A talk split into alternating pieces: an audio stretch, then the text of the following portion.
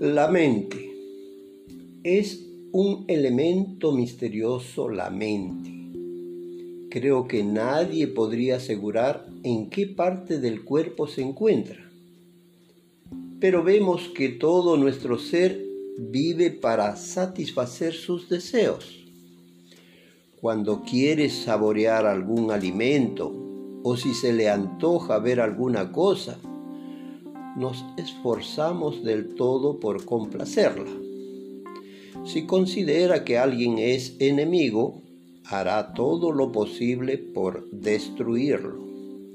Si esta misma ama a alguien, estará dispuesto a hacer todo lo posible por complacerlo.